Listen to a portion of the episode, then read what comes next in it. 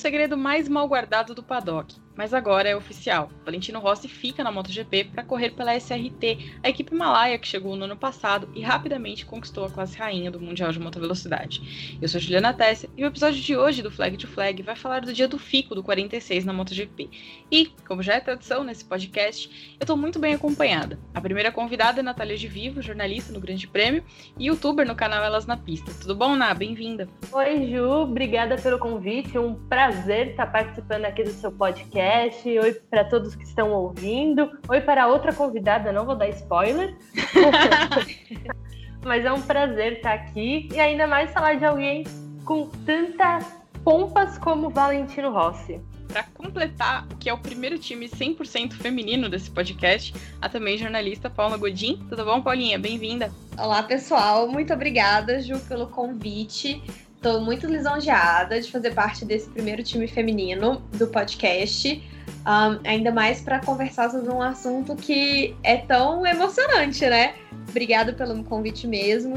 Espero que a gente tenha muitas discussões animadas aqui. Com certeza. Não era exatamente um mistério para ninguém, né? Mas a verdade é que o anúncio tardou bem mais do que o esperado.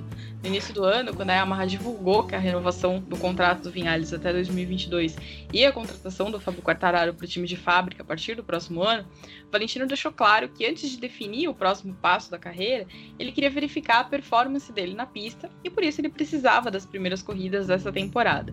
Só que ele não contava com a pandemia, que acabou causando um atraso enorme no início da temporada, e aí ele foi forçado a mudar os planos, né? Preso em casa enquanto a Itália encarava um severo lockdown, Valentino teve a chance de viver a vida de um aposentado, e acho que ele não curtiu muito, e aí, antes mesmo de poder sentar de novo na M1, ele decidiu que ele seguiria competindo.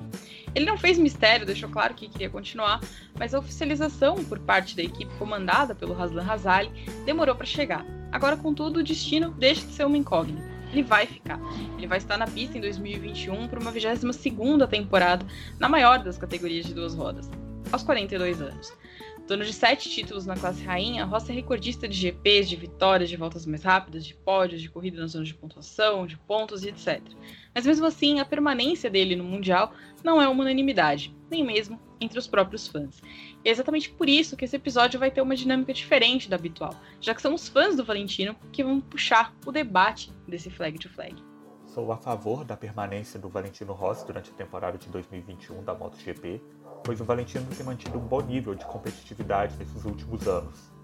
Ele não tem ganho porque o Marx se mostrou ser um piloto brilhante, que amadureceu muito desde que chegou à categoria e não tem mais caído durante as provas, e também porque as últimas motos da Yamaha têm apresentado problemas sérios de rendimento. De todo modo, o Rossi ainda traz muito para a equipe, para as corridas e para o próprio esporte. Bernardo Alcântara, de Belo Horizonte. Paulinha, para você, o que é determinante para um piloto decidir pendurar o capacete ou continuar em atividade? Eu acho que a primeira coisa que a gente tem que pensar aqui é que não é. Quando você fala do Valentino Rossi, ele não é qualquer piloto, né? A, a decisão de se aposentar ou de continuar correndo para uma, uma figura desse quilate, com certeza passa assim por, por questões eu acho que a gente nem consegue contabilizar. Além, claro, da própria vontade dele, da, do próprio conforto que ele ainda tem ou não tem com a categoria, com os, os companheiros, com os rivais, com a equipe. É também o, o que ele espera do, do. O que, que uma pessoa que já alcançou tanta coisa ainda espera, né? De mais uma temporada, de mais uma, uma, uma chance de, de correr na MotoGP, na, na, na sua categoria. Então, pessoalmente, eu acho que para ele deve. Eu, eu, assim, eu espero que se eu tivesse na posição dele, o que falasse mais alto não fosse uma, uma questão puramente financeira ou uma questão puramente é, comercial. É óbvio que isso tudo entra na, na equação, mas eu gostaria que, que o Valentino Rossi tivesse pesado muito mais o que ele, o que ele está confortável, né? O que ele gostaria se ele se sentiu péssimo aposentado, né, mesmo que à força durante o, o lockdown no início desse ano e tomou a decisão a partir daí, é para mim é a, a, é, a, é a melhor coisa que ele poderia pesar, botar na balança, né? Eu quero ou eu não quero? Porque o resto, a, a equipe ou a, a, as pessoas em torno dele, né? Tipo, os mecânicos, o pessoal da, de, de, estratégia, todo mundo que tá em torno dele, isso se resolve. Você já é o Valentino Rossi, você não vai ficar na mão. Mas se você não tá lá mais, aí é, também não, não.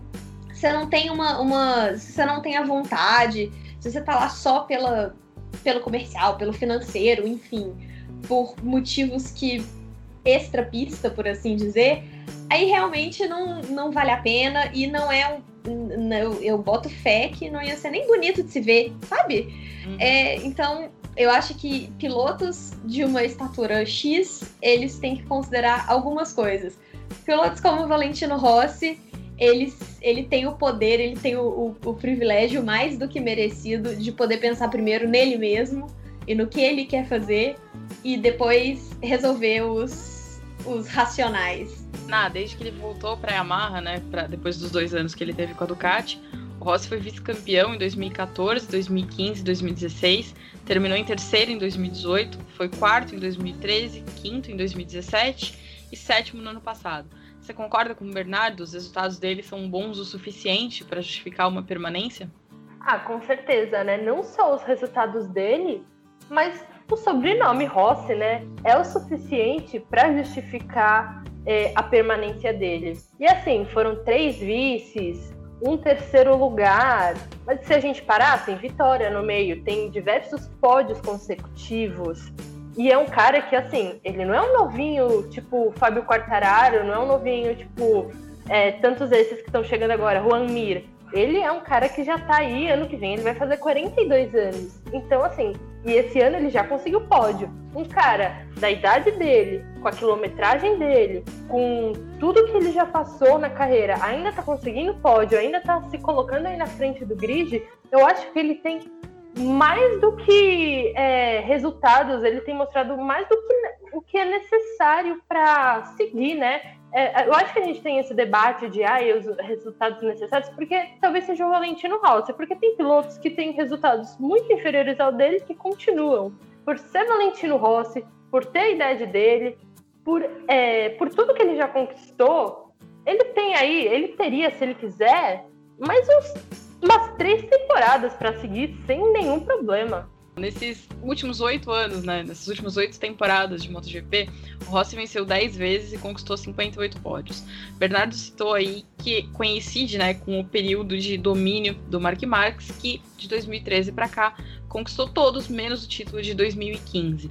Vocês acham que o Marques é mesmo o fator determinante nessa menor efetividade do Rossi? Eu tenho sempre muita dificuldade de comparar, é, fazer comparações muito diretas entre pilotos é, de qualquer categoria, tá? Mas porque são tantos fatores que entram em jogo que para você falar, para você determinar com tanta certeza que dois, porque a gente não, a gente tá falando de dois pilotos que são o ápice. Então é muito difícil você colocar uma comparação muito direta, assim. Sempre vai ter a conversa de bar. Você vai falar, ah, um é melhor por causa daquilo, outro é melhor por causa daquilo outro.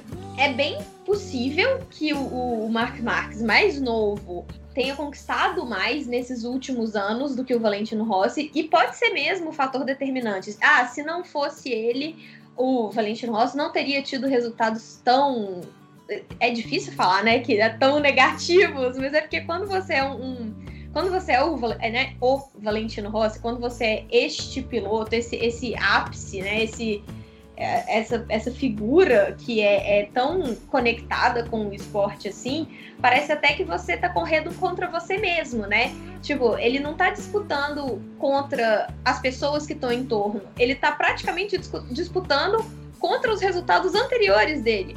Então, qualquer coisa menor do que a vitória, do que o título, do que o completo domínio, parece um fracasso.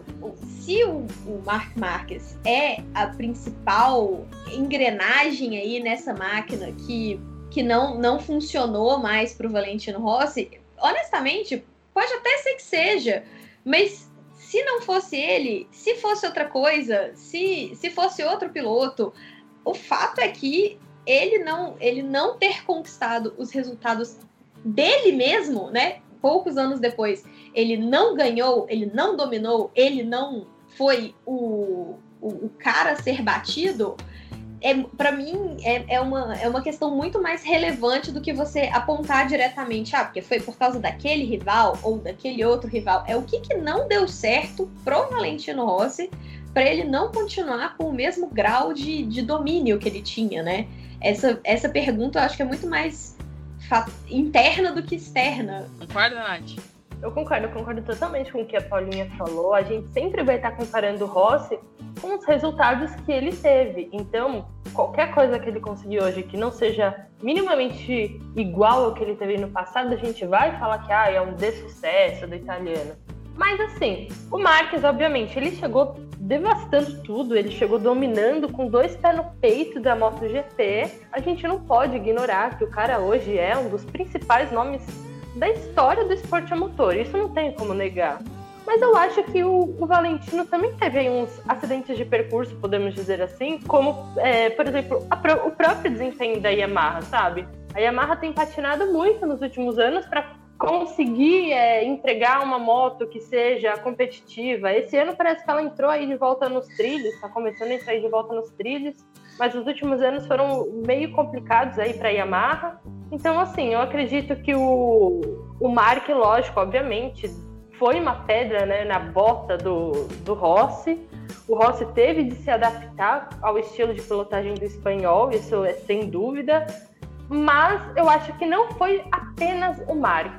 Eu acho que teve também essa nova geração que chegou, é, os problemas da Yamaha. Eu acho que não dá para colocar tudo apenas nas costas dele e acho que a própria competitividade da categoria, né? Porque a gente tem um campeonato hoje com mais fábricas protagonistas, com mais pilotos protagonistas, e quando você coloca mais gente na, na mistura, fica mais fácil. Cara, se a gente olhar para a classificação da MotoGP, a gente vê às vezes um segundo e meio cobrindo o pelotão inteiro. Então é muito fácil o cara ficar fora do pódio por qualquer coisinha, é, perder a vitória por qualquer coisinha. Acho que o cenário do Mundial contribui, né? Sim, exatamente. Eu acho que também é, é importante a gente nunca perder de vista é a, a, longevidade da carreira do próprio Valentino Rossi. Então, mais de 20 anos. Meu Deus, isso é muito. Ele é uma constante em quantas gerações de pilotos, né, que, que já passaram e já chegaram e já foram a pedra no sapato dele e já se aposentaram. Então, assim, é, você tem uma, uma carreira tão longa que já deu tempo de aparecerem várias pedras no sapato. Só que ao mesmo tempo, você não tem o, o, o, é humanamente impossível, óbvio. Claro, você tem as questões de, do, do encaixe perfeito entre equipe piloto, do próprio equipamento, das mudanças de, de, de, regra. Você tem vários fatores ao longo de 20 anos que vão te fazer ser melhor ou pior. Mas é óbvio que ao longo desse tempo inteiro você tem um, um, um período de apogeu e depois você tem um período que você cai o seu, cai o seu rendimento, você já não tem as mesmas. E, e até pode parecer que é uma coisa assim, ah, a pessoa ficou velha. Não necessariamente, assim, é, todo, todo atleta tem o seu, o, o seu pico e depois você cai. Você tem a geração mais antiga passando passando a coroa, passando o domínio para a geração mais nova. E daqui a alguns anos a gente vai assistir a mesma coisa acontecendo com o Mark, com uma geração ainda mais nova e a gente vai se perguntar, nossa, será o fim? E não necessariamente é um problema. Às vezes é só realmente chegou ao fim mesmo a carreira da pessoa, a carreira do piloto. E a pergunta aí também é passa a ser até quando você quer estender, né, esse esse momento, se você prefere sair no topo ou não, eu quero ficar aqui até até todo mundo aposentar e eu vou continuar aqui e não me importam os resultados, não me importam o que digam.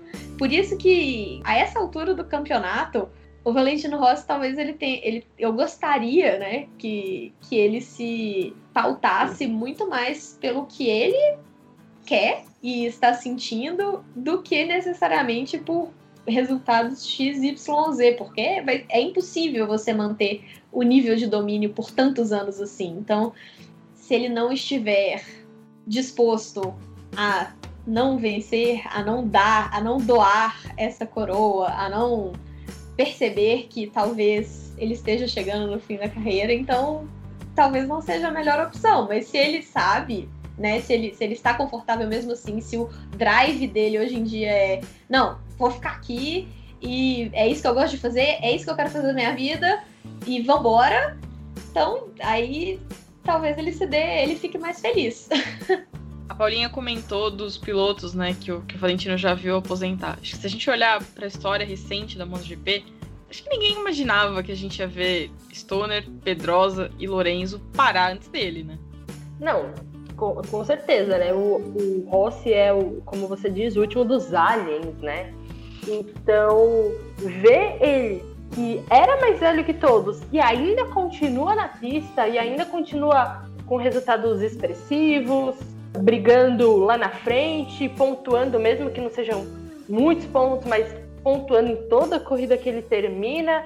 É muito estranho ver, porque, é, vamos dizer assim, Stoner, Pedrosa, Lorenzo, todos marcaram as épocas em que correram no seu ápice, no seu auge, assim. Todos tiveram o seu auge.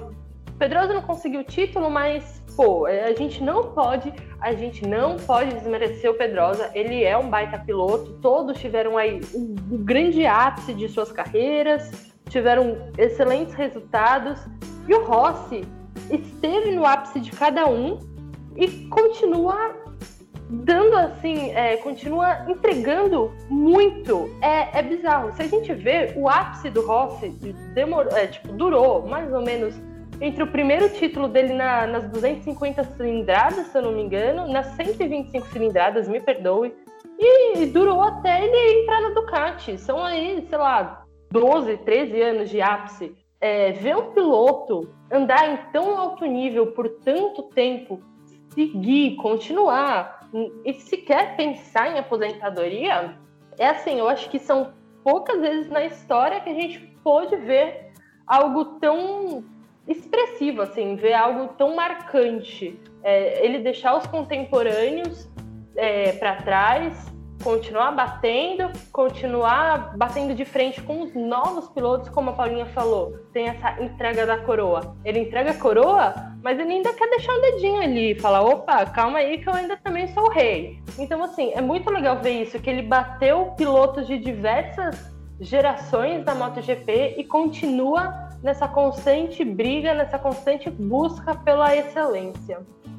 Fator mais importante para o Valentino Rossi continuar é se ele ainda tem vontade de correr, e parece que ele ainda tem. Ele é responsável pelo desenvolvimento da moto, da Yamaha, e além disso, ele também leva muito público para as corridas. É só ver é, arquibancada cheia de amarelo, 46, e isso é uma motivação também para ele continuar e ele tem um trabalho muito importante dentro da Yamaha, mesmo sendo uma equipe satélite. Ele é um piloto experiente que ajuda muito no desenvolvimento da moto. Ele já ajudou Vinhales, vai ajudar o Quartararo também, com certeza. Patrícia Zene, de Curitiba. A Patrícia levantou uma questão importante da experiência dele, né? Que se a gente olhar para os quatro pilotos atuais da Yamaha, é bastante superior a de Vinhales, Quartararo e Morbidelli, inclusive somados. Esse é um trunfo para a marca dos três diapasões, né, Ana? Ah, isso não tem nem como, como discutir, né? O Rossi, ele sempre vai ser o, o, cara dentro da Yamaha. Eu acho que até por isso que ela quer manter ele lá dentro, né? Sendo na SRT ou sendo na equipe de fábrica. O Rossi sempre vai ser o cara que vai acertar a moto, que vai saber direcionar, que vai saber onde ela tá ganhando, onde ela tá deixando a desejar. A gente vê por declarações do Maverick Vinhales, por exemplo, que o cara, às vezes, ele parece uma barata tonta, não sabe direito o que, que tá fazendo. O cara falar, depois de, sei lá, dois, três anos que ele não sabe largar, é, é, é, um pouco absurdo, né? Então, assim.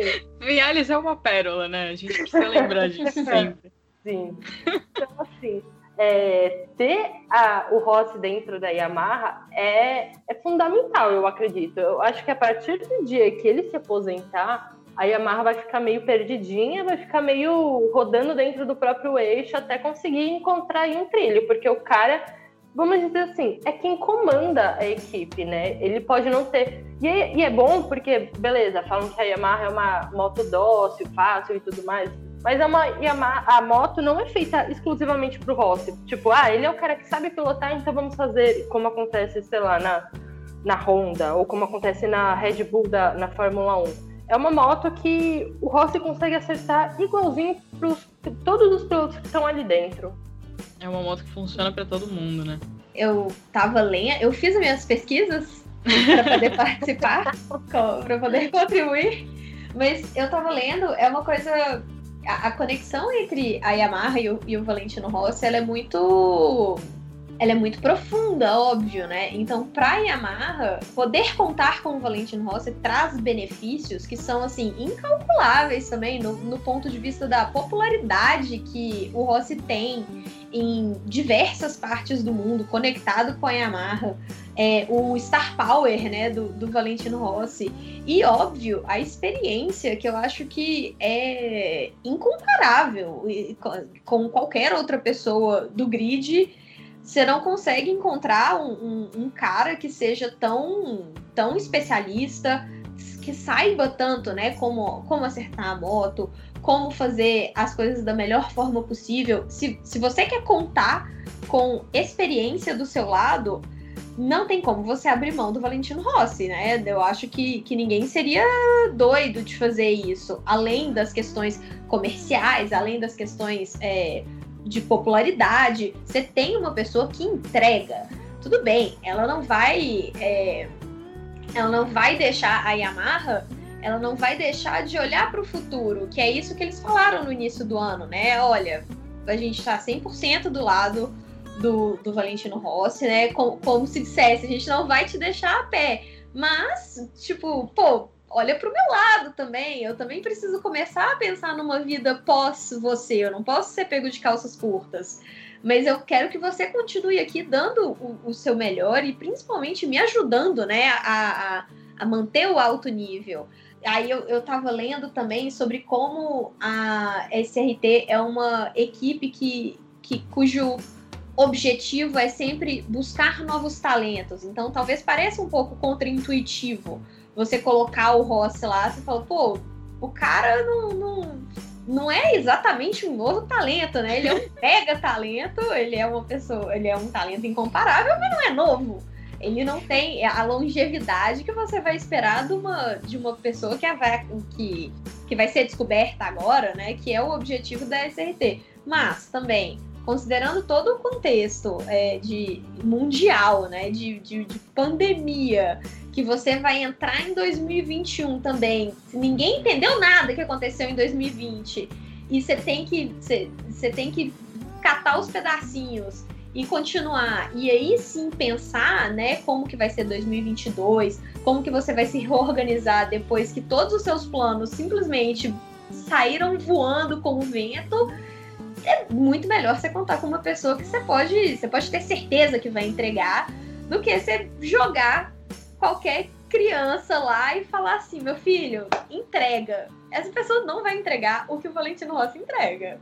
Não, você falou da, da história dele com a Yamaha, né? vou fazer um, um parênteses para fazer o jabá. Uns anos atrás eu traduzi um livro que conta a história do, dos primeiros sete anos, né? Da, da, relação do Valentino com a Yamaha, que foi quando ele trocou a Honda para correr com o M1 e aí depois, antes de partir para a Ducati. E eu acho que quando ele terminou aquela, aquela primeira história, ele já tinha deixado claro o quanto ele amava essa moto, né? Mas eu acho que o fato da Yamaha ter dado uma nova chance para ele, depois do que foram anos absolutamente desastrosos com a Ducati, eu acho que aumentou esse amor, digamos assim. Então a ligação deles é muito profunda. Então eu acho que é perfeitamente compreensível que a Yamaha tenha se preocupado em olhar para o futuro dela, porque obviamente o Rossi não é o futuro da Yamaha né? Ele já está com 41 anos, vai começar o próximo campeonato com 42.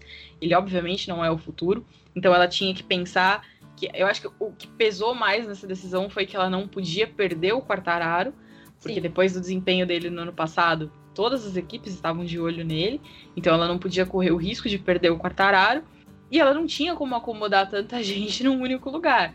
Então a única alternativa que ela tinha era essa mesmo, ó, vou te passar para a equipe satélite, mas contando assim com o apoio de todo mundo, né? Assim, você vai ter moto do ano, a equipe vai ficar do teu lado, vai continuar com muitas das pessoas que acompanham a carreira dele ao longo de, de, vários e vários anos, né? O Valentino, ele lançou essa moda lá atrás, quando em 2004, quando ele mudou para Yamaha, ele levou os mecânicos que trabalhavam com ele na Honda, depois ele levou essa mesma galera para Ducati, depois ele levou essa mesma galera de volta para Yamaha. Então tem essa, essa ligação dele, né, com, com, as pessoas com quem ele trabalha. Então acho que a postura da Yamaha é absolutamente compreensível. Ela fez o. Acho que ela, na hora que ela colocou na balança, ela deu um jeitinho de equilibrar, né? Porque ela segurou o, o futuro dela sem virar as costas pro passado, né, Ná? É, então, eu, eu concordo com isso. É, não pode simplesmente, né, virar. Ó, valeu, Rossi, por todos os seus anos de trabalho aqui, agora a gente vai seguir por outro caminho, a gente quer só novinho agora no time. Acho que isso não é justo. E assim, eu acho que o Rossi, ele aposenta só quando ele quiser. Nunca vai ser uma equipe que vai virar e falar: olha, deu seu tempo, você não vai mais correr aqui, você não tem mais espaço aqui dentro. E eu acredito que o Rossi indo para SRT, que é a equipe satélite, eu acho que muda só nome, né? Vamos dizer assim. Ele vai ter o apoio da, da equipe de fábrica, ele vai ter a moto do ano. Então é quase como se ele corresse na, na Yamaha de fábrica, só que ele vai estar numa equipe satélite. Ele sabe que é uma equipe, uma moto que pode vencer, mas também ele vai ser, eu acho que ele vai ficar bastante focado em acertar a moto e também acabar ajudando um pouco o, o Morbidelli, né? Que é um piloto da academia dele, é um piloto que ele já tem história também. Então, assim, eu acho que vai ser um, uma situação de ganho para todos. Oi, Ju. Aqui quem fala é o Rodrigo Pacheco, de Sara, Santa Catarina. E eu sou a favor da permanência de Valentino Rossi na MotoGP. Acredito que ele tem a lenha para queimar e com uma moto competitiva ele pode brigar por vitórias e pódios. Na temporada passada, ele não fez nada de muito pior do que o Maverick fez, né? E então acredito que com a Yamaha prometeu uma uma moto de fábrica em 2021 para ele mesmo numa equipe satélite, ele tem a Yamaha e ele tem muito a ganhar com isso. Valeu, beijão. O, o, Rodrigo comentou que o Valentino não fez muito pior do que o Vinhales no ano passado, né? Se a gente olhar para o histórico recente da MotoGP, a gente vê que o Mark Marques jantou todos os companheiros de equipe. O Dovizioso também, né? Acho que ele colocou a galera no bolso com uma relativa facilidade. Acho que o Rins também, no último ano, foi, foi bem superior ao João Mira, embora aí a gente tenha que, que ressaltar que o Mira era um, um, novato, teve lesão e tudo mais. Mas a gente teve um, um desequilíbrio entre companheiros de equipe, que eu acho que no caso da Yamaha aconteceu de, de, uma forma mais discreta, né? Eu acho que o Valentino não perdeu muito para o Vinhales, nem o Vinhales perdeu tanto em relação ao Valentino, né? Acho que tiveram alguns anos em que o Vinhales venceu mais, mas o Rossi teve mais vezes no pódio. Então acho que eles ficaram ali numa linha confortável entre eles.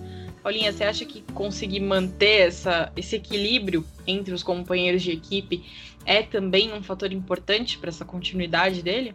Esse equilíbrio é uma, é uma posição, é uma escolha da equipe, né? Você pode, assim, se uh, tomando, tomando como comparativo a, o que a gente vê sempre acontecendo na Fórmula 1, e eu tenho certeza que todas as categorias têm, que tem duplas, né? Tem esse, tem esse momento de decisão. A gente vai é, buscar uma pessoa que seja o ponta de lança, todas as coisas, toda, todos, todos os resultados vão ser pró esse piloto, e o outro vai ser é, meio jogado de escanteio, inadvertidamente ou não, assim, né? Você pode isso, pode. isso pode vir pelos resultados em pista, que um é extremamente superior ao outro.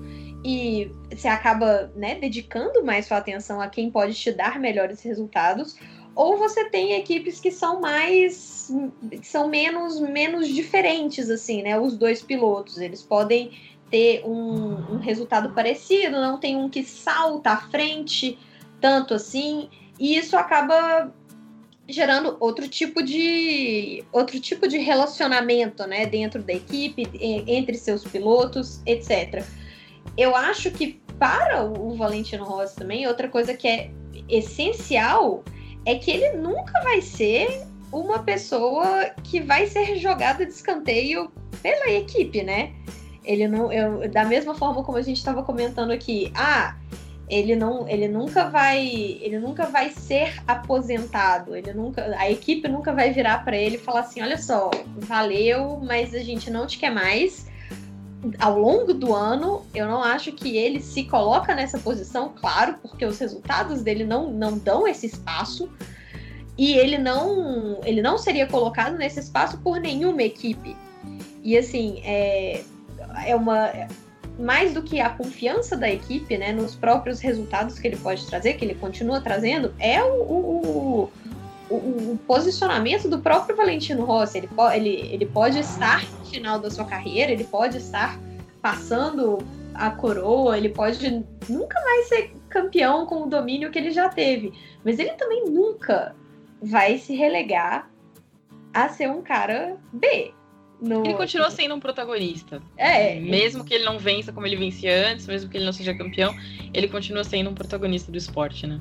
Sim, completamente. Ser tanto pela, pela própria. Pela, pelos próprios resultados que ele entrega, como eu tenho certeza pela personalidade. O cara, o minuto que ele perceber que, que alguém tentou jogar ele de escanteio, eu acho que vamos ter problemas. Sim, sim. E ele é um cara que sempre teve muito apegado à, à história da MotoGP, então acho que ele tem a, a noção do, do, da importância que ele tem para a categoria, da importância que ele tem para o esporte, e acho que isso também faz parte de, de, desse jogo. Inclusive, isso entra um, pouco no que o Eduardo vai contar para a gente agora. Ó.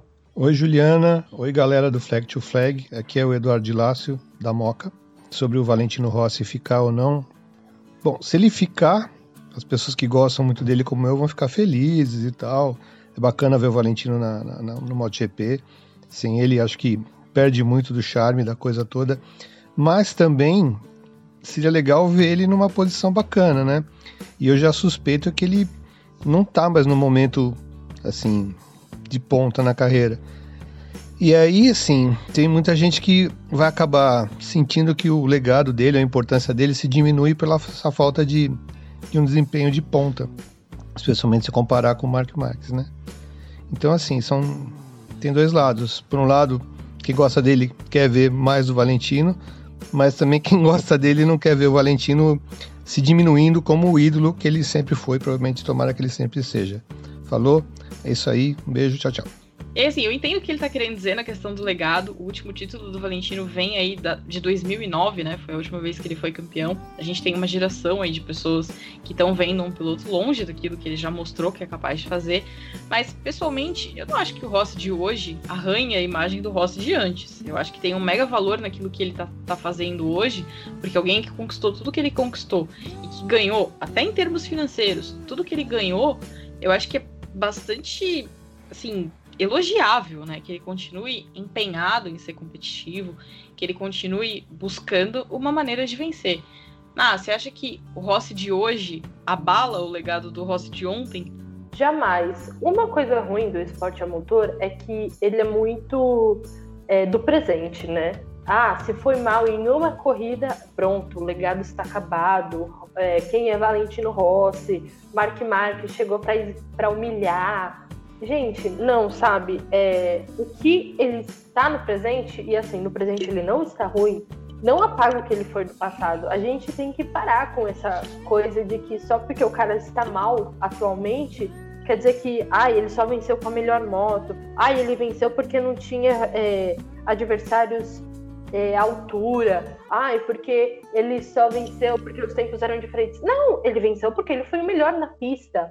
Ele venceu porque ele tinha o melhor conjunto, ele venceu porque ele mereceu vencer. Não tem essa de colocar é, condicional na, nos títulos, nas vitórias, seja no que for. Eu acho que assim, o Rossi até nem tem por que arranhar a imagem dele, porque ele não tá aquele cara que se acidenta toda a corrida, ele não tá aquele cara que tem brigas desnecessárias e acaba fazendo besteira. Ele ainda é um cara muito inteligente na pista. Chegou o Mark Marques, ele conseguiu se adaptar ao estilo do espanhol, ele consegue ainda brigar lá na frente, ele ainda dá um baile às vezes em companheiro, então assim, é, não, não tem essa de estar arranhando a imagem. O cara foi enorme no passado, pelo que ele foi no passado, que ele é o que ele é hoje. É, que ele está onde ele está hoje. Que é por, pelo que ele foi, que metade das arquibancadas de qualquer autódromo do mundo vai estar tá lá com as bandeiras, vai estar tá lá com, aquele, com aquela fumaça amarela, vai estar tá lá com o pessoal gritando Rossi. É, ele é um cara que ele, assim, ele escreveu a história na MotoGP, ele ao longo dos anos foi é, ditando como que seriam as corridas, como os pilotos iriam se, é, se comportar na pista, como ele, o, o Rossi ele mudou o mundial, ele mudou, assim, na minha visão ele mudou o mundial, ele desenhou o mundial assim praticamente quase que em volta dele. E eu acredito que não tem nada dessa de arranhar a imagem. Eu acho que o Rossi ele ainda está em alta, ele pode não estar tão em alta igual ele esteve, vitórias e pódios a dar e vender, mas eu acredito que ele ainda é um baita piloto que tem muita lenha para queimar, tem muito gás ainda e tem muito a mostrar. E ele não é um cara que, que se acomodou, né, em cima do, dos resultados dele. Ele não é um cara que, que chegou lá e falou assim: ah, não, olha, já mostrei tudo que eu tinha para fazer, agora eu vou só continuar aqui ocupando essa vaga e beleza. Não, ele é um cara que tá sempre empenhado em melhorar, sempre empenhado em evoluir. Se a gente olhar o estilo de pilotagem dele, como isso mudou ao longo dos anos, o quanto ele foi tentando se adaptar e tudo mais, acho que isso é, é também uma prova do, do empenho dele em seguir é, perseguindo o resultado, em seguir perseguindo a vitória, o sonho do décimo título e tudo mais. E eu acho que isso é mais uma coisa que contribui com o legado dele do que uma mancha, né? Total. Eu acho que é, quando a gente fala de arranhar a imagem, é, a gente tem sempre que pensar muito no conjunto da obra também, né? Você vê, uh, óbvio, o Valentino Rossi, ele não, ele não deve mais nada a ninguém, assim. Ele, o que ele, tudo o que ele conquistou, ele já mais do que provou o tanto que ele é uma pessoa, o tanto que ele é um piloto muito único, ele não, ai, nossa, porque ele agora está, tá, e, e, e o que, que, tem, sabe? Ele, ele já escreveu o seu nome na história, ele já, já mostrou mais do que mostrou que veio, ele já entregou mais do que, do que todo mundo poderia imaginar. O cara é assim, ele, ele já tá no topo da, da história da MotoGP. A única coisa que eu acho que poderia deixar as coisas um pouco mais amargas, na verdade, é, é como esse corte também mesmo no de final de carreira. Porque até quando você vê ele falando assim, ah, eu ainda queria ver se eu, eu queria testar né, minha competitividade, a competitividade da, do equipamento, para saber se eu quero continuar ou não. Isso demonstra também uma preocupação do, do, do próprio Rossi, mas demonstra uma preocupação com os resultados que ele pode entregar. Assim, tudo bem, eu, eu tô confortável, eu quero continuar aqui, é isso que eu amo fazer, mas também não quero ser qualquer um quando a gente pensa de, de, imagem arranhada, eu pessoalmente, como, né, como fã de automobilismo, algumas, alguns finais de carreira me deixam com mais antipatia do que outros. Assim, é, eu acho que a pessoa ela não precisa manter, claro, porque é impossível. Ela não precisa manter o mesmo nível de domínio durante todo o tempo, é óbvio que não, mas é importante que, entender também o que, que ela pode entregar ainda e, o, e quando ela vira uma pessoa que só ocupa espaço. Por exemplo, você pega quando, quando você pega a, a, algumas histórias de, de final de carreira que começam a ficar um pouco melancólicas até. Você fala, ó, oh, a pessoa tá insistindo, tá tentando, tá enchendo o saco e não entrega mais, e só ela acredita, né, ainda que ela pode entregar. Aí chega no ponto que a equipe vai virar e falar assim: pô, tchau, não, não quero mais contar com você. Isso sim é um fim melancólico, isso sim é um fim que eu acho que arranha a carreira da pessoa. Quando você tem uma pessoa que quer sempre medir a sua competitividade, quer se manter sempre no, no na, na, nas primeiras posições e entende o tanto que isso é o tanto que isso é relevante para sua decisão ou não, né? O tanto, não, eu preciso saber que eu ainda entrego. Esse, esse arranhado não existe, assim, para mim, pelo menos. Eu acho que, que a própria consciência da pessoa do que, que ela tá entregando ainda, do que ela sabe que ela é capaz e do que ela entrega de fato, isso não, não arranha imagem nenhuma. Você só vai ver o, o, o fim da carreira. E, tipo, que, que carreira incrível, assim. Você ficou. Ninguém deve nada a ninguém. Ele não tá deixando de fazer nada. Ele já fez mais do que qualquer pessoa esperava. Paulinha, claro que são situações diferentes, né? Até porque ele ficou três anos fora, mas a Fórmula 1 viveu isso de, de ver um, um, um, fim de carreira diferente ali com, do que a gente estava acostumado com o Schumacher, né?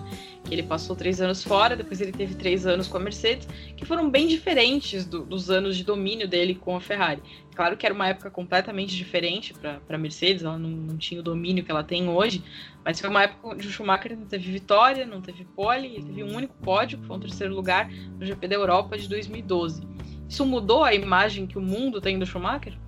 Você sabe que eu acho que essa, essa é uma discussão muito viva ainda. E quanto, quanto mais tempo a gente fica distante do, dos últimos anos do Schumacher na Fórmula 1, mais, mais a gente vê as pessoas sendo mais racionais em relação a, a, ao papel do Schumacher, né, para o, o início da Mercedes, para colocar a, a, a Mercedes aonde ela está hoje, para colocar a Mercedes de pé, por assim dizer, né, nos primeiros anos da, da volta da Mercedes para a Fórmula 1, Schumacher foi instrumental, eu diria.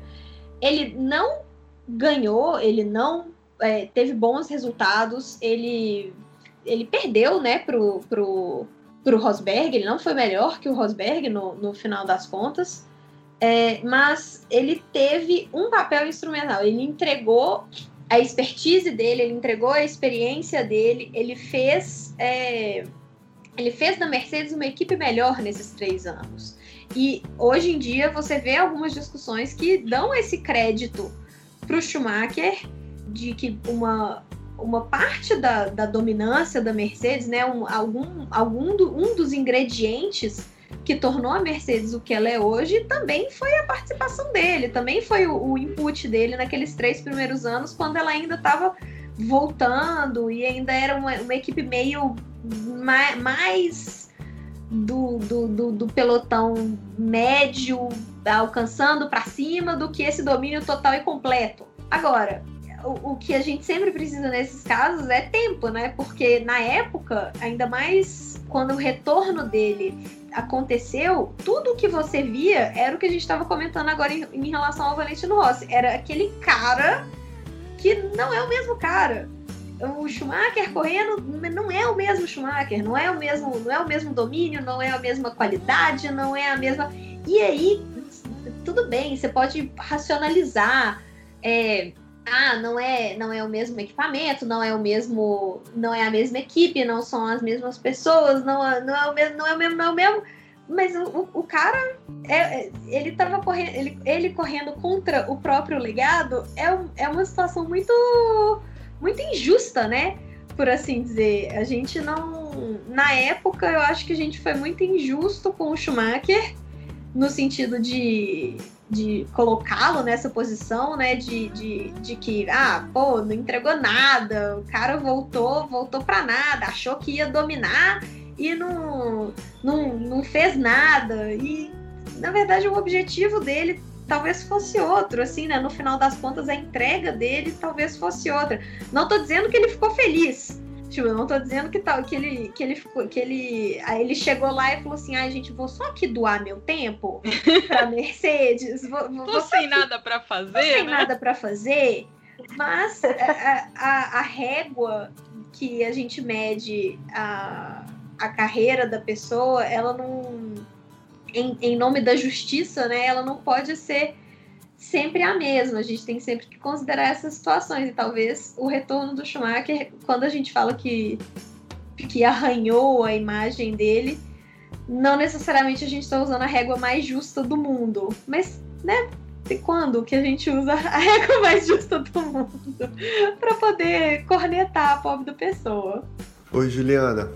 É, eu sempre acompanhei a carreira do Rossi, já vejo a MotoGP há alguns anos, sempre gostei muito dele. É, a partir de 2015, depois daquela, daquele, dos acontecimentos lá em Sepang, que eu comecei a torcer um pouco o nariz para as atitudes dele, né? Acho que naquele episódio particularmente ele entrou muito na pilha do Aspone dele lá, o tal do tio, inventou uma conspiração do Marx com o Lorenzo que acho que não tinha muito fundamento, ainda mais considerando que na prova anterior o Marques tinha ganho a corrida ultrapassando o Lorenzo na última curva da última volta. Acho que foi meio sem pé nem cabeça ele criar essa teoria logo na reunião da quinta-feira da corrida posterior. Aí, aí depois o, a atitude dele na corrida, enfim, a partir dali achei que ele se perdeu um pouco. Agora, e dali em diante, acho que ele vem postergando muito a carreira dele. Acho que ele já tinha passou até o tempo, na minha opinião, dele aposentar. Eu acho que esses, essa prorrogação desse contrato ele vai acabar ficando coisa aí de uns 4, 5 anos finais da carreira dele, provavelmente sem nenhuma vitória na categoria, considerando os resultados dele nos últimos anos. Até pódio tá difícil dele conseguir. É, também acontecendo o que vem acontecendo nos últimos anos seria mais de uma década sem conquistar nenhum título. Eu acho que isso pode acabar manchando um pouco a carreira dele, porque vai ter uma geração aí, o pessoal que está vendo a MotoGP, sei lá, nos últimos 12, 8 anos aí, é um pessoal que vai ter uma imagem do, do, do Rossi como um cara que está ali participando das corridas, né? Mas não, não é a realidade dele, né? Ele nunca foi isso, ele sempre foi um grande vencedor, até discutido no, como um dos melhores de todos os tempos. Então acho que ele vai ter recordes enormes de, de número de corridas, de é, idade, cara mais velho a correr, essas coisas. Acho que ele vai conseguir é, recordes que dificilmente serão batidos, mas eu acho que a, a imagem negativa que ele pode deixar é, é mais importante. Acho que ele poderia pensar nisso. Eu sei que é difícil falar, né? Ele gosta muito de correr, mas eu, como fã de MotoGP, essa é a impressão que eu tenho. Meu nome é Thiago, sou de Santos, São Paulo. Thiago lembrou aí da grande polêmica da temporada 2015, né, que foi quando o Rossi acusou o Mark Marques de atuar em favor do, do Jorge Lorenzo na disputa pelo título. Depois, o Valentino e o Mark tiveram uma disputa tensa na Malásia, que resultou em um incidente com um tombo do 93 e uma punição por italiano. Aí, na última corrida do ano, Lorenzo ganhou, Rossi terminou em quarto, Lorenzo foi campeão com cinco pontos de diferença. Acho que entra muito nisso que, que a gente está debatendo, né? Ele, ele já fez o suficiente mas eu acho que talvez o, o ponto do, do Rossi parar na, na carreira dele tenha sido dificultado pela, pelas próprias escolhas que ele fez na carreira, né? Porque quando ele trocou a Honda pela Yamaha, lá em 2004, a Honda era a moto dominante e o que diziam é que assim, ah, o Valentino ganha, o Valentino é dominante por conta da Honda. Então, quando ele foi para a Yamaha, ele queria provar que não, que era ele. E aí ele foi, ele venceu a última corrida de 2003 com a Honda e venceu a primeira corrida de 2004 com a Yamaha. Venceu o primeiro título em 2004. Então ali, quando ele venceu na África do Sul, ele calou a boca de todo mundo e falou assim: tá aqui, tá provado, sou eu, porque no ano anterior a Yamaha era uma moto que ninguém queria. Então ele conseguiu provar aquilo que ele tinha feito.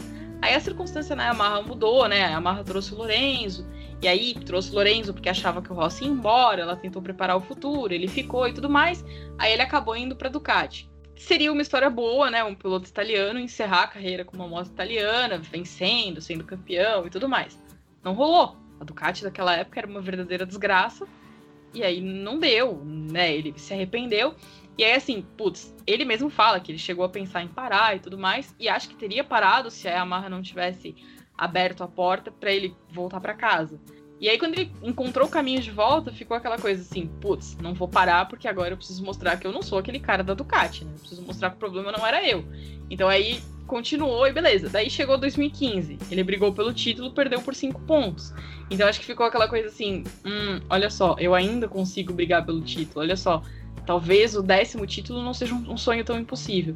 Então acho que as circunstâncias também foram adiando né, essa, essa decisão de parar, não na ah, com certeza, é, sem dúvida. E eu acho que ele ainda é movido por esse desejo de conquistar o décimo título dele. Eu não tenho a menor dúvida. E eu acho que agora que ele tá vendo que a Yamaha tá de volta, entrando nos trilhos, tá conseguindo é, vencer corrida e tudo mais, ele, eu acho que ele tá com essa chama interna acesa mais do que nunca, do tipo, pô, eu acho que esse décimo título não tá tão distante.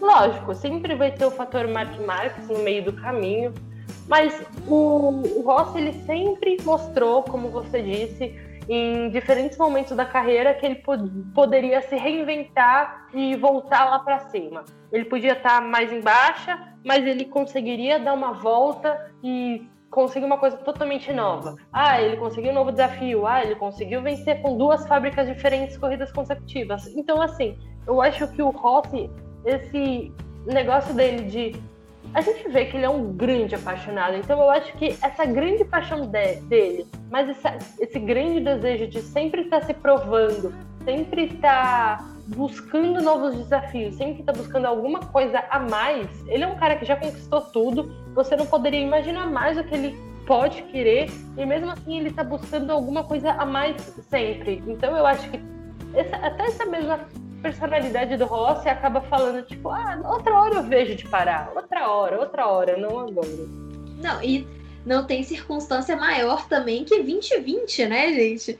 Tipo, acho que pesou, com certeza, na hora da decisão ali, do, no, no dia, pesou assim, cara, que, que ano horrível para aposentar. É, sabe? É, então. O, o, o, o Tony Canaan falou a mesma coisa, né? Da Indy. Pô, é quase como se esse ano não conta também, né? Não, então... você consegue imaginar, assim, o Valentino Rossi, tipo, depois da carreira que ele construiu, porque o cara é um dos responsáveis pelo status atual da MotoGP, isso é indiscutível, encerrar a carreira dele sem uma alma num autódromo? É, tipo, sem Gente, público. Não. As corridas tudo doida, as pontuação tudo doida, o, o não sabe o que faz os calendários, pô, não dá, né? Tem não, que... imaginou assim, tipo, o cara é. A, a, a torcida na, nos países da, do sul da Ásia são insanas pelo Valentino Rossi. O cara vai pra Malásia, parece que, sei lá, chegou o astro do universo, assim, o maior atleta da história. E ele não vai lá, na última temporada, ele não vai dar as caras naquele lugar para falar tchau para as pessoas, mas de jeito nenhum. Era absolutamente surreal terminar a carreira nesse ano. É, tem que ter, nem que seja o. Acho que. Eu acho que todo. Em todos os esportes, né? Não só no, no automobilismo, mas também você tem o, o esses grandes nomes, né? Eu tô pensando muito no, no Kobe Bryant agora, no, na última temporada dele do Lakers que é, é o, você faz o, o, seu tour de despedida, assim, né? Tipo, não, esse é meu último ano e todo mundo, todo mundo vai me ver pela última vez e tem aquela, aquela importância. Eu acho que quando for de verdade o último ano do Valentino Rossi, vai ter esse, esse sentimento de assim, a gente está vendo a história acontecer ainda, sabe? É. E 2020 não era o ano para isso. Você tava lá quando o Massa enganou a gente na, na aposentadoria, não aposentadoria dele, não tava? Quando foi Interlagos e tal? Chorei, estive, chorei, chorei. Aí depois ele não. não... Enganou quando a ele, gente. Quando ele enganou a gente, aí quando ele aposentou de novo, aí eu falei, é, é tá bom, sabe? já tinha chorado no ano passado. Né? É, pô, já, já, já tinha, já tinha digerido toda, toda a minha questão da aposentadoria. Aí você vira e fala que não, cara, é uma brincadeira. Não, mas imagina, cara, não ter essa chance, pelo amor de Deus, acho que merece, tipo, todas as honras, sabe? Acho que eu me lembro muito de quando o Stoner parou, que a Honda terminou a corrida com a plaquinha lá de, tipo, foi pescar. O Lourenço terminou a corrida aplaudido pela galera e o Lourenço terminou a carreira de, um, de uma maneira hiper triste Acho que quando o Pedrosa também terminou, também teve lá um, um momento, né? Tipo, ah, vai entrar pro hall das lendas e tudo mais. Então acho que nada mais justo do que o cara ter a chance de estar tá com a torcida ali, né? Nada, dá para imaginar um adeus do Rossi sem o público? Não, é público e Rossi são duas coisas que se complementam, né? É, é, inimaginável. Ele, quando conseguiu o pódio, ele comemorou com o público imaginário lá é, então. Imagina ele ter que fazer isso se despedindo para um público imaginário. Não, não, não, não, não, existe isso, não existe. Tem que ter. É, imagina, na última corrida do Rossi, eu acho que vai ter gente pulando muro para entrar no autódromo. Eu acho que é capaz de todas as arquibancadas estarem só com é, torcedores do Rossi estarem só com bandeiras do Rossi, porque assim, o cara. Porque o cara, além de histórico, além de enorme, além de tudo que ele conquistou, ele ainda é um cara carismático, é um cara midiático, ele conquista as pessoas, ele, ele conquista, ele tem esse, essa personalidade que todo mundo gosta dele. Então, assim, eu acho que o dia que ele se, se aposentar, o, o autódromo vai, vai ao chão.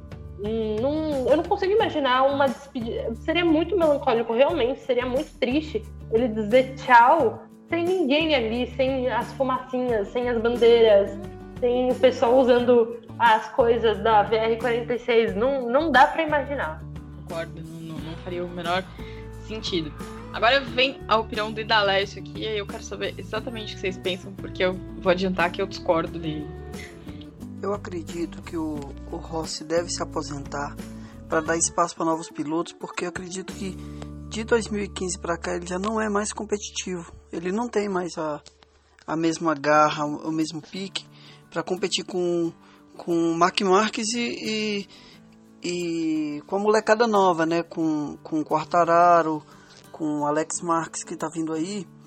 E ele acaba tirando espaço de outros pilotos que eu acredito que tenha potencial. A gente tem, tem o Zarco, tem é, o Miguel Oliveira, então acredito que tem muita gente é, nova e boa e não tem espaço para todo mundo em equipe de ponta. Eu acho que ele, ele toma um lugar numa equipe de ponta que poderia dar para algum piloto novo que poderia estar tá ali, né, é, batendo de frente com o Mark Marques, né, com a geração Mark Marques. E quem está falando aqui é o Idalécio de Brasília. Eu não acho que ele tenha que pensar em abrir espaço para quem tá vindo das categorias menores. Eu acho que são os garotos que têm que provar para as equipes, sejam elas de fábrica ou satélite, que eles podem fazer mais do que ele tá fazendo. Paulinha, você acha que algum piloto de ponta pensa, digamos assim, além do próprio umbigo? É. Acho que não, você não vai encontrar muito piloto de ponta com esse pensamento, não. Eu acho que essa essa decisão, ela não vai partir do Valentino, né? Ela não, ela não vai partir do, do cara, tipo, ah, não, você aqui, um, uma pessoa altruísta e abrir para a nova geração. Pô, não, o trabalho, o trabalho que o Valentino faz com as categorias de base é, é, é o que ele entrega, né, para, para revelar a próxima geração. Ele agora ele vai entregar o próprio espaço dele? É. Não vai eu concordo que talvez o, o, o valor do, do, do, Valentino hoje em dia como, como uma geração que está chegando ao fim, né? É muito mais dessa aquilo que a gente estava falando, né? De entregar a coroa, é muito mais de ocupar um, um, uma posição de veterano também, entregar aquele aquilo que talvez um piloto mais jovem ainda não saiba entregar, ainda não consiga entregar ser do, do, que necessariamente ser aquele sangue novo e tal. Ele, tudo bem, você não vai ocupar esse espaço da novidade. E eu acho que ele sabe isso também. Agora, você pedir para ele virar e falar assim: ah, não, sabe o que, que é? Eu acho que eu não tô mais. Eu, eu, eu, não tô mais entregando e preciso abrir espaço para novos talentos. Quem tem que tomar essa decisão é a Amarra. A decisão é a SRT. De virar e falar assim: olha, muito obrigado por tudo mas a gente precisa pensar no nosso futuro. Não é o Valentino? É, ele vai falar assim: olha, eu vi aquele jovenzinho ali. tipo, é, tô, tô, achando ele ótimo pro meu lugar. Sobre esse assunto, só um pequeno parênteses: perguntaram pro Raikkonen se ele abriria, se ele deixaria a Alfa Romeo para para deixar um novo piloto, um piloto mais jovem entrar. Pro Raikkonen perguntaram isso. Ele apenas deu risada da pergunta. o Raikkonen deve ter respondido num textão, né? Não. o Idalécio citou o Alex Marques, o Johan Zarco e o Miguel Oliveira. Ah, você acha que o Rossi ocupa o espaço de algum desses caras ou de alguns garotos que estão na fila para subir para MotoGP? Ou efetivamente a gente não tem nem, tanta gente assim que precise dele sair para abrir um espaço? Não, não. O, o Rossi ocupa um espaço, o de Valentino Rossi. Esse negócio de ai, abrir espaço para pilotos jovens, ai, porque meu Deus, como eu sou velho, decrépito, eu preciso deixar a juventude tomar conta. Não, a gente já tá cheio aí de piloto novo. É, a moto a, a Moto 2, por exemplo, não, não tem tanto piloto assim que, que esteja na fila. Não, não, a gente tem espaço em outras fábricas, a KTM tem aí espaços é, para o ano que vem, a Prilha, né? Vamos ver o que vai decidir do André Iannone. Então, assim, é, o, o Rossi não está ocupando espaço de absolutamente ninguém. De Alex Marques, gente, vamos combinar. Quer comparar Alex Marques com, com Valentino Rossi? Quais foram os outros nomes citados, Gil? Desculpa. Ele citou o Zarco e o Miguel. É, então, gente, pelo amor de Deus, sabe? O Zarco... O Zarco, o Zarco eu acho que ele tem uma, uma situação que, que pega um pouco contra ele. A gente já falou disso em episódios anteriores aqui. Que acho que o grande problema do Zarco é que ele tem a boca meio grande. Tipo, ele fala demais. As coisas que ele falou da KTM, eu acho que é, é muito difícil para uma fábrica olhar para ele e esquecer o que ele fez, né? Então, acho que tem que ser uma fábrica que tenha muita certeza de que ele vai se dar bem com aquela moto, não sei o que lá. E outra, o Zarco, ele é mais velho que essa galera. Ele chegou tarde pra, pra MotoGP, mas ele é mais velho que, que a molecadinha. E, e, não é como se não tivessem aparecendo talentos nos últimos anos, né? Eu acho que o Mira é um garoto recente, o Binder subiu esse ano, o Miguel também tá, tá, tá recente na, na, na, MotoGP. A gente no ano que vem sabe que vai chegar mais gente. O Martin é um cara que deve subir. Então, não é que tá faltando espaço. Acho que não, não tem porquê a gente, ai não, vamos tirar Valentino Rossi porque a gente tem uma fila de pessoas para entrar. Né? Sim, é, eu acho que no final do dia também, é, isso, qualquer, qualquer categoria de ponta, né? Qualquer categoria que seja a rainha beleza, não tem espaço para todo mundo? Sim, não tem espaço para todo mundo.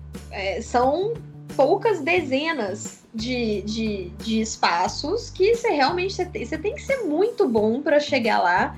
E aí no final a equação é o que esse novo talento entrega é melhor do que que o Valentino Rossi entrega, assim, em termos novamente, ele entrega coisas diferentes hoje em dia.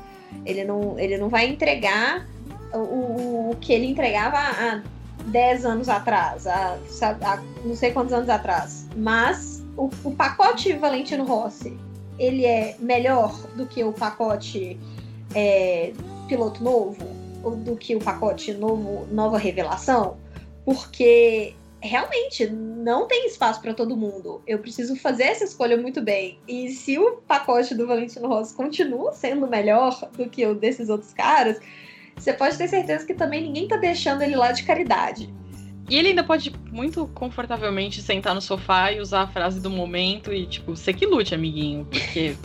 Exatamente. Tipo, eu, eu, eu estou aqui. Se é. você quer sentar do meu lado, se você quer, tipo, tirar, me tirar do meu lugar, você que, você que lute. É, mostra, mostra pra todo mundo aí que você é melhor, que você merece esse lugar, porque, tipo, eu tô de boa aqui. É. Não, e fora, e fora aquele tipo, ah, estou deixando meu lugar pro piloto mais jovem, mostra, parece, parece que ele é incompetente, né? Ah, eu não mereço mais ficar, vou dar o meu lugar para um jovem. Não faz o menor sentido. Não, e outra, acho que se, se ele tivesse o poder de dar o lugar dele para um jovem, pelo menos imagino eu que ele teria um, um favorito para dar o lugar dele, que é o irmão. Exatamente. Né? É, eu, eu não tenho muita obsessão de chamar de meio irmão, porque eu imagino que o Valentino não goste do Lucas só da metade correspondente a Stefania. Eu imagino que ele goste do menino em 100%. Mas eu imagino que se ele pudesse escolher alguém, falar assim: ó, oh, gente, tô saindo, mas tô deixando aqui o meu irmãozinho. Sim. Né? Mas acho que não, não vai rolar. Eu acho que ele tem feito muito bem a parte dele em, em, fomentar o motociclismo italiano, né? Porque a gente sabe que a Espanha hoje é o, o, a grande fonte de talentos da, da motovelocidade. A escola espanhola estava muito forte e até anos atrás a escola italiana estava num, num, perrengue considerável. E aí o Valentino entrou nessa e, e com o projeto dele conseguiu desenvolver e tudo mais. Então acho que a parte dele para contribuir com a molecada tá aí muito bem feita. Ele não precisa sair fora para deixar ninguém subir. Sim. Olá, Juliana. Eu, eu sou favorável à permanência do, do Valentino Rossi na MotoGP.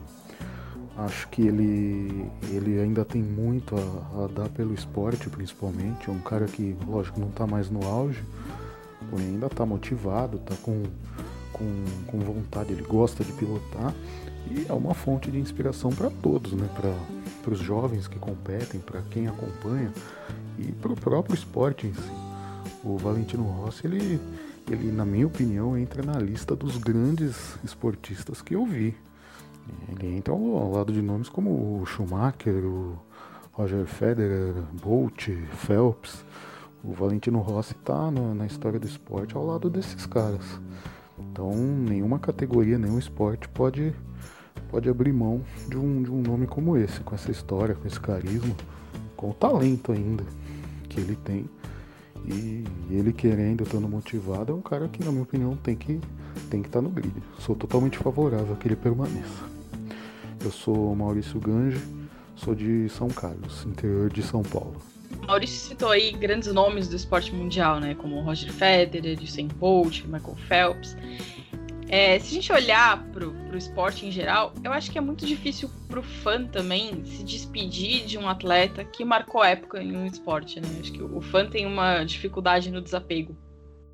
Nossa, com certeza. Eu é, é, deve ser muito difícil ver aquele, aquela pessoa que, sei lá, você torceu a vida inteira, a carreira inteira do cara, você vê ele parar. Eu acho que isso deixa um buraco. Lógico, a gente assiste o esporte pelo esporte, porque a gente gosta de ver corrida, porque a gente gosta de ver as estratégias, seja o que for. Mas, querendo ou não, no fundo a gente sempre vai estar tá torcendo, vai estar tá acompanhando mais alguém.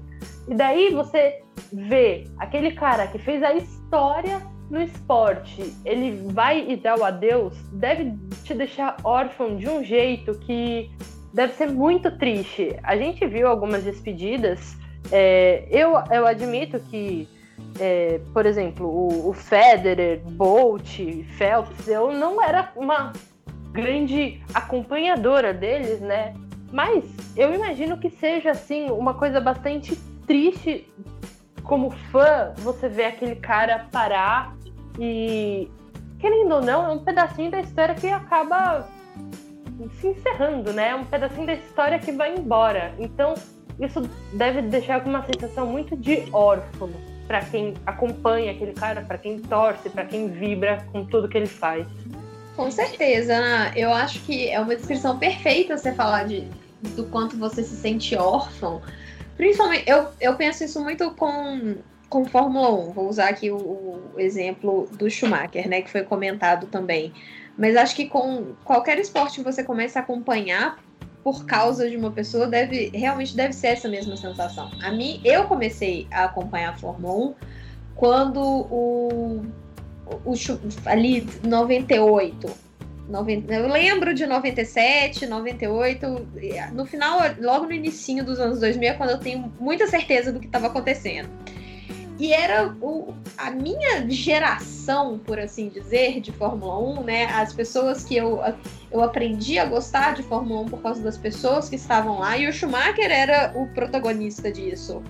E depois, aí você tem o, o finalzinho da, da né? O finalzinho da, da dessa dominância do, do Schumacher com, coincide com o, o auge ali do Alonso e essas pessoas elas foram aposentando e hoje em dia os novinhos que eu achava que eram novinhos na, na época que eles entraram são o Hamilton e o Vettel, que são que já são os veteranos do grid. Então agora para mim é todo mundo só neném. Não tem, parece que a, a sua geração, a sua o seu esporte, a minha Fórmula 1 é a Fórmula 1 do início dos anos 2000. Uhum. E a, a, a MotoGP, assim, é, também pesquisando para para poder participar, eu vi várias pessoas falando assim, não, porque a MotoGP é o Valentino Rossi. Tipo, em muitas instâncias, o cara é, é a personificação do esporte como um todo. Então, além da questão geracional, assim, quantas pessoas começaram a assistir por causa do Valentino Rossi, e aí parece que o esporte não vai ser o mesmo, mas ele ainda tem uma conexão ainda maior com a categoria que, que, que, que é como se já tivessem te arrancando um braço, né, quando ele vai embora. O que é a MotoGP depois do Valentino Rossi é algo que a gente ainda vai descobrir. Ela não vai acabar, mas com certeza ela vai ser diferente. No começo eu comecei a pensar na curva de desempenho dele para justificar a permanência dele. E depois eu comecei a relembrar é, o porquê que até hoje eu acompanho o Valentino, porque que até hoje eu acompanho o noticiário e enfim. e porque eu sou fã dele, né? Porque o Valentino é um tipo de piloto e um dos poucos, né? Infelizmente, porque realmente por causa da idade, né? Que me remete a um período que eu era criança, né? No tempo que eu acompanhava a MotoGP, que eu conheci o Valentino, ainda no começo dos anos 2000, quando ele começou nas 500 cilindradas, é a meu tempo de sonho, de descobertas, em que eu estava desbravando o mundo e conhecendo diversas coisas, entre elas a paixão pelo esporte a motor e pelas motos, né? E ali é, eu vi que assim o Valentino tem que estar tá no grid em 2021 realmente para se for nesse sentido, né, para receber ter uma despedida digna da carreira dele, passando por todos os circuitos do mundial e recebendo as homenagens devidas dos fãs, festas que sejam de fato dignas das corridas, as vitórias e tudo aquilo que ele proporcionou para nós, né? Porque realmente é isso, ver o Valentino correr é relembrar um passado, um passado bom, um passado que era de sonhos, de alegria, de desejos e vontades. E chegar hoje, na, onde eu estou, né, adulto, podendo ver o Valentino e ver ele é, ter uma despedida digna da carreira dele, daquilo que ele construiu, vai ser fantástico. Por isso ele tem que estar no grid em 2021. Sou o Guilherme Broietti, de Curitiba. Um abraço eu deixei o depoimento do Guilherme para o final, porque o Guilherme fala muito disso, né? De, de como as pessoas se interessaram pela MotoGP a partir do Valentino Rossi. Acho que tem uma geração inteira de, de pessoas que acompanham a MotoGP por causa dele, estão acostumadas ou que foram atraídas para a MotoGP por conta do carisma do Valentino. É, eu me lembro perfeitamente, se você me perguntarem por que, que você começou assim, a se interessar pelo, pelo esporte, eu não me lembro é, de corridas do Senna na Fórmula 1 de quando eu era criança. Eu me lembro de ver as corridas depois, mais adulta, mas da minha infância mesmo eu não lembro. Eu lembro de, de comemorar a vitória, eu lembro que era divertido, mas assim, se você lembrar, ai, nossa, você lembra como ele pilotou naquela corrida? Não, não lembro, eu lembro que eu vi depois. Mas eu achava divertido ver o quanto ele era apaixonado por aquilo que ele fazia. Para mim, aquilo era o máximo. E foi isso que, que, que me atraiu na, na MotoGP, ver o Valentino, que era um cara absolutamente apaixonado por aquilo que ele fazia. Porque eu, eu gosto disso, eu sou muito assim, tipo, eu acho muito fácil se interessar pelas coisas quando você vê alguém que é absolutamente apaixonado falando daquilo. Então eu acho que, que em todo esporte é assim, né? Se você vê alguém falando ah, muito animado, assim, se você entrar no Twitter e ver a timeline inteira falando, olha, tal jogo tá sendo muito legal, você fica curioso para ir lá olhar. Então eu acho que tem muito, muito disso da, das pessoas serem atraídas para determinada coisa por causa disso. E eu acho que o Valentino ainda é capaz de, de atrair as pessoas para a MotoGP, não? Sem dúvida, sem dúvida. Eu fui convertida para MotoGP depois que eu comecei a trabalhar com você, Ju. Antes eu mal sabia, muito mal assim. Eu lembro que quando eu comecei a trabalhar com, com esporte a motor e tudo mais, o foco era total Fórmula 1. Eu lembro que eu tinha escrito um texto ou outro sobre o Lourenço, mas assim, eu só fui convertida mesmo, eu acho que depois, é, na primeira temporada do Marques, alguma coisa assim, depois que eu realmente comecei a trabalhar com você.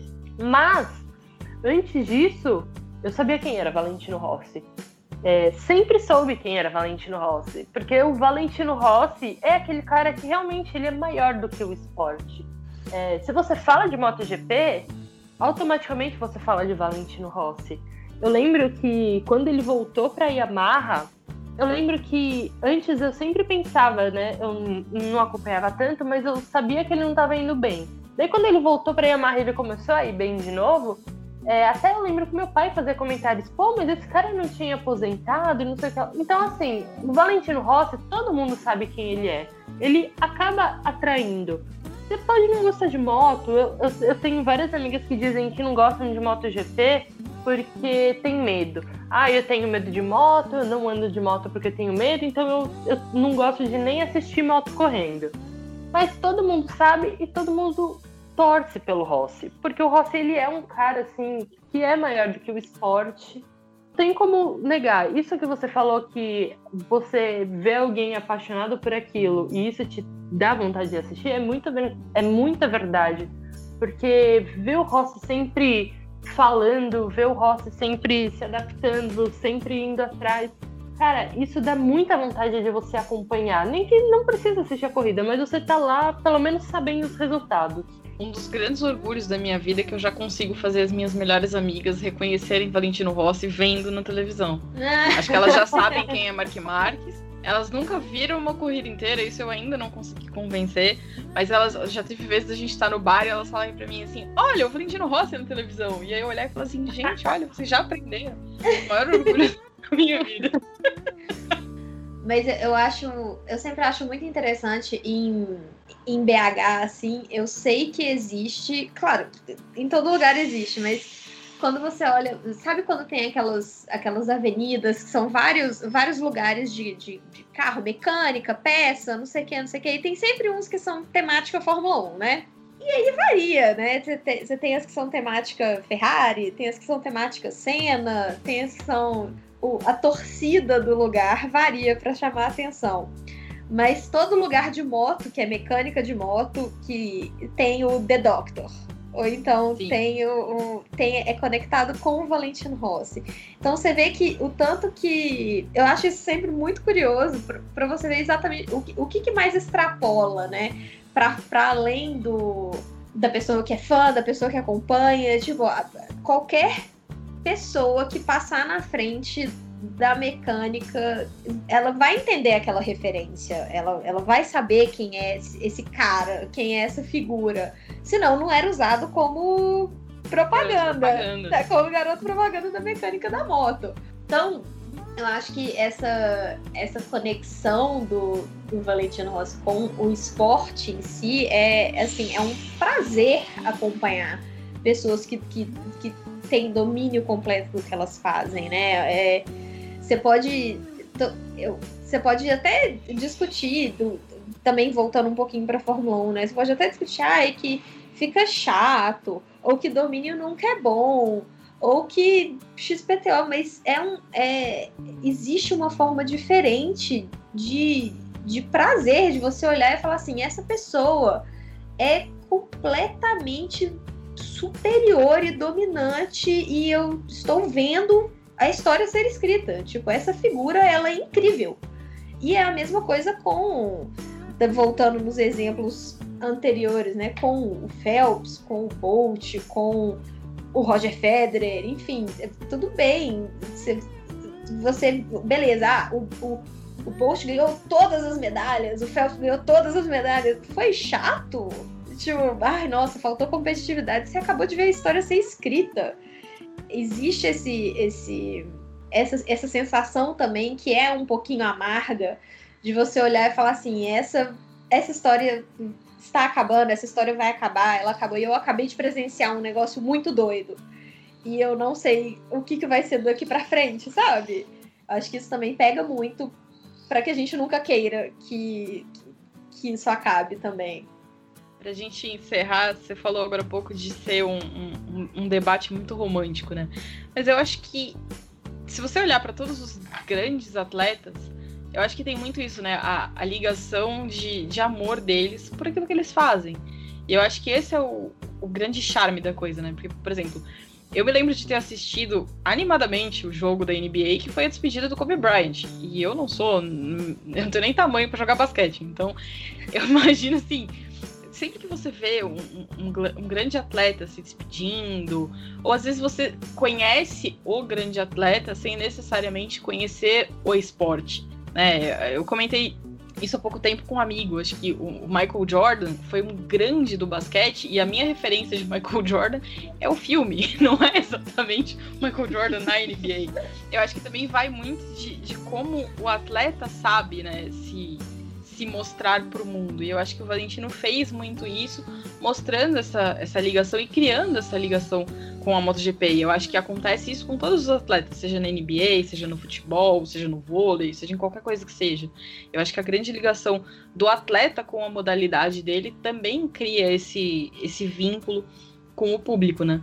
A gente vê que um atleta, ele é histórico, ele fez história e tudo mais, quando a gente percebe que a gente sabe quem ele é sem necessariamente saber o esporte. Tipo, ah, o Michael Jordan, a gente não necessariamente assiste NBA. Ah, o Michael Phelps, não a gente necessariamente acompanha a natação. Então, assim, eu acho que o, o Rossi ele entra nesse patamar. A gente sabe quem é Valentino Rossi, muita gente, né, sabe quem é Valentino Rossi, sem necessariamente acompanhar a MotoGP. Quantos capacetes a gente não vê na rua com 46, sabe? Sim. Capacete de moto que a gente vê com 46. Então, assim, eu acho que esses grandes atletas, eles acabam se tornando maiores do que os seus esportes, e eles acabam meio que virando, não diria entidades, porque daí eu acho que é um pouco demais, mas eles se tornam figuras enormes que passam do atleta do tal esporte e se tornam, tipo,